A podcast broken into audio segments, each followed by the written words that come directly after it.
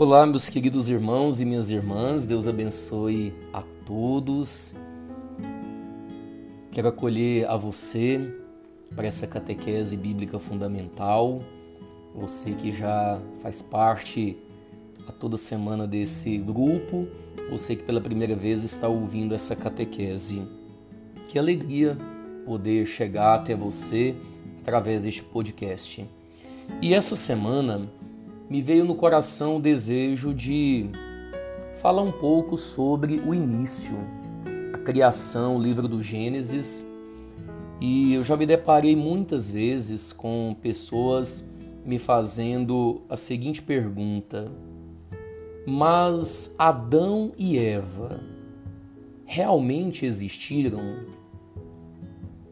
Essas duas pessoas que aparecem lá no livro do Gênesis, a partir do primeiro capítulo, eles, eles existiram, né? é do jeito que a Bíblia está contando, ou não existiram, né? é uma criação, é uma invenção, enfim. A pergunta é essa: Adão e Eva existiram? Eu vou tentar trazer alguns elementos para essa catequese, coisas bem básicas e fundamentais pelo menos para abrir um leque, de repente alguém depois quer pesquisar até mais aprofundado né, sobre essa realidade, seria muito bom. Não é o caso dessa catequese, apenas algumas ideias, alguns elementos para podermos ler melhor Gênesis capítulo 1, capítulo 2 e por aí vai. A primeira coisa que eu quero dizer para vocês é que os nomes Adão Adam significa homem e Eva significa a mãe dos viventes. Aqui nós notamos que Adão e Eva representam o ser humano criado por Deus. E eu ainda posso dizer para vocês que eles são tão reais quanto é real o gênero humano. Então, se o gênero humano é uma realidade, Adão e Eva são reais, eles existiram. Agora entenda uma coisa: Deus se apresentou ao homem, nas suas origens, a um homem real e não a um ser fictício. Eles existiram de fato. Foram os primeiros seres humanos que receberam de Deus uma alma imortal. Muito importante isso. A alma humana foi criada por Deus e foi né, dada ao ser humano. Isso daqui não é, é espiritismo, isso daqui não é reencarnação, mas na frente eu explico um pouquinho melhor isso para vocês. Saibam de uma coisa: Adão e Eva não são nomes próprios. Às vezes nós pensamos que o nome Adão, Eva, são nomes como João, Pedro, Maria, Franciel, Samuel, José, Carlos. Eles não são nomes próprios como esses que, por exemplo, eu acabei de citar. Então, não necessariamente representam apenas o primeiro casal de humanos mas representa os primeiros humanos. Adão e Eva, esses dois nomes, representam para nós os primeiros seres humanos que apareceram na face da terra, com alma intelectiva, racional, criada por Deus.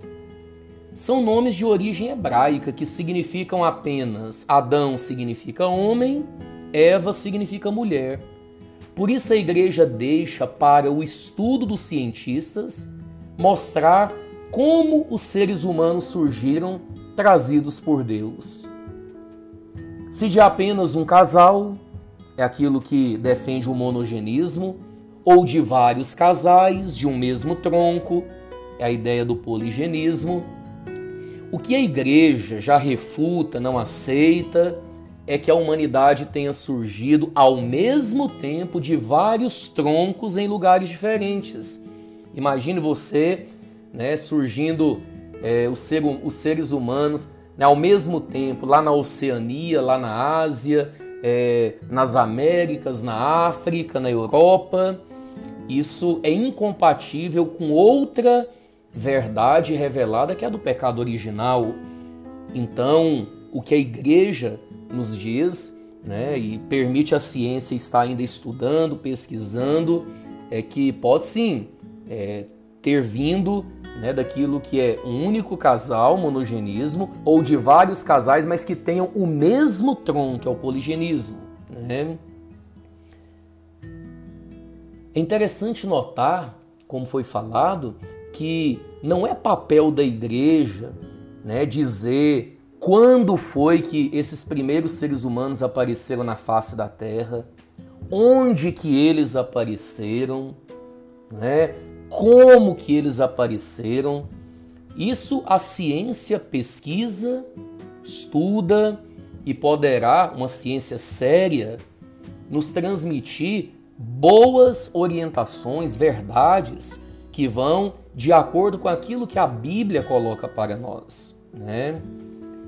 Uma coisa muito interessante de nós é, notarmos aqui é que às vezes a gente pensa que, por exemplo, a doutrina da evolução ela é refutada pela igreja. Não é. A igreja refuta, não aceita o evolucionismo. O que quer dizer isso? Por exemplo, que da matéria tenha vindo o espírito, a alma. Como se um primata, por ele mesmo, num dado momento, começasse a pensar, a refletir, a ter né, capacidade intelectiva. Isso é um absurdo metafísico, filosófico, teológico. Né? Isso a igreja nunca aceita. O efeito seria muito maior do que a causa. Né?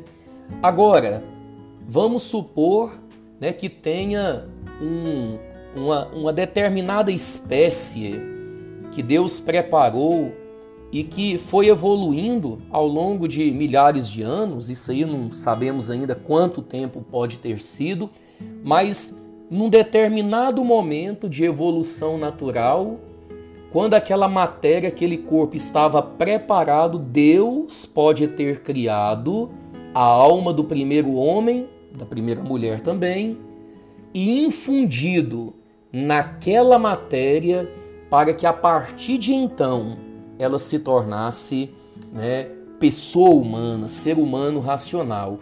E volto a dizer, isso não é doutrina de reencarnação. Não é que esse espírito estava é, em outro corpo, desencarnou e Deus infundiu. Não. A alma teria sido criada naquele exato momento né, e formado aquele corpo, informado mesmo, dado forma para ele, e a partir dali teríamos o primeiro homem, a primeira mulher. Mas o espírito humano criado por Deus, nunca a matéria por si mesma teria capacidade de evoluir né, do material para o espiritual, do irracional para o racional. Isso é um, é um absurdo. O que a Bíblia coloca para nós aqui, é, e agora eu quero é, colocar isso para vocês, né, poderíamos até nos perguntar? O que, que a Bíblia então quer nos ensinar, por exemplo, aí com esse texto de Adão e Eva, livro do Gênesis? Entendam vocês que o Gênesis, o Gênesis, esse primeiro livro, nos seus três primeiros capítulos, ele usa de uma, uma linguagem figurada para revelar verdades religiosas, não científicas ou históricas. Agora entenda também o livro do Gênesis não é mito. Às vezes tem muitas pessoas falando isso. Ah, é mito. Mito no sentido de fantasia, coisa fora da realidade, assim como o Saci Pererê é um mito, vamos dizer assim, né? E o Gênesis, ele tem uma linguagem própria. A gente chama isso de gênero literário para expressar, para dizer para nós quais verdades religiosas foram né, reveladas para nós. Então, o livro do Gênesis ele traz para nós, no meio dessa linguagem poética, verdades como essa que nós estamos aí acabando de ver. Em resumo, a Bíblia ela quer nos ensinar apenas o seguinte: primeira coisa, Deus ele criou o ser humano. o homem e a mulher, podendo ter utilizado aqui a evolução da matéria preexistente até chegar ao grau de complexidade do corpo humano.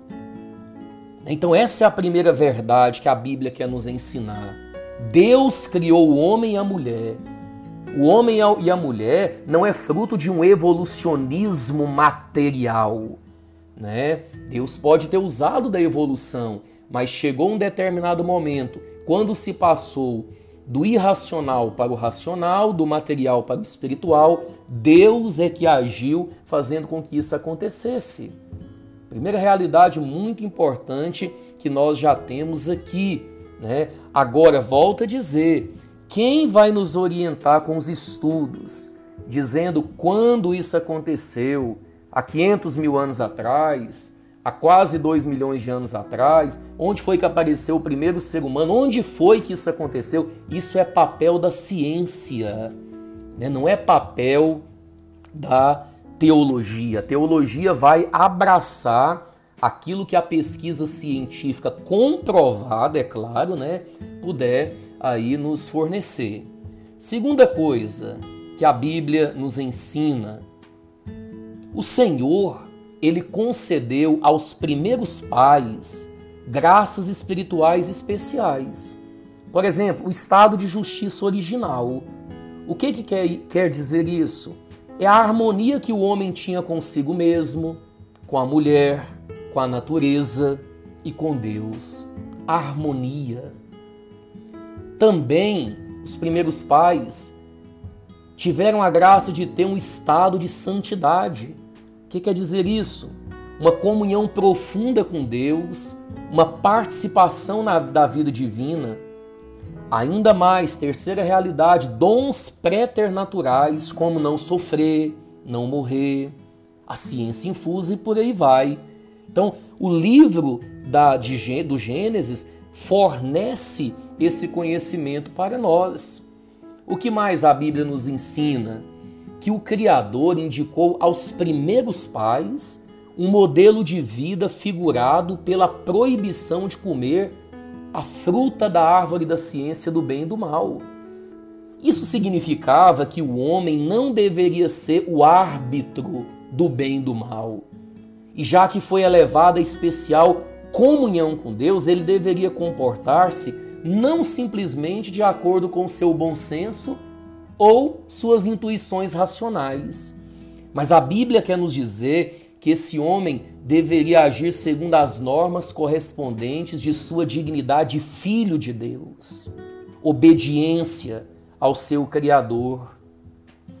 Quarta realidade ensinada pela palavra de Deus: o homem, por soberba e por desobediência, ele disse não a esse modelo de vida e ao convite do Criador, perdendo assim aquele estado de santidade, de justiça original. Olha o que o pecado causou.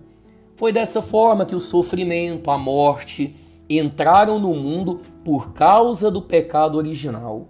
Isso é o que né, nos ensina São Paulo na carta aos Romanos, capítulo 6, versículo 23. O salário do pecado é a morte. Meus irmãos e minhas irmãs, não é preciso exagerar a perfeição do estado primitivo da humanidade por causa dos dons preternaturais e da justiça original.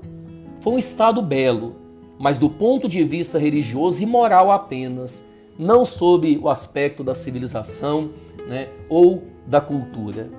É claro que esse é um tema ainda muito a ser estudado, a ser enriquecido com boas reflexões, mas eu queria deixar né, esse, essa inquietação para vocês, para podermos ler o livro do Gênesis segundo aquilo que esse livro quer nos ensinar. Adão e Eva existiram? Sim, existiram sendo o primeiro homem, a primeira mulher que foram criados por Deus, ou seja, a humanidade criada por Deus, fruto do amor de Deus por nós, ser humano criado com alma humana, alma intelectiva e não fruto de uma evolução da matéria, mas segundo o desígnio da vontade criadora de Deus. Deus te abençoe, uma ótima semana. Espero que essa catequese tenha enriquecido o seu conhecimento sobre a palavra de Deus e a sã doutrina da nossa amada igreja. Fique com Deus, Deus te abençoe.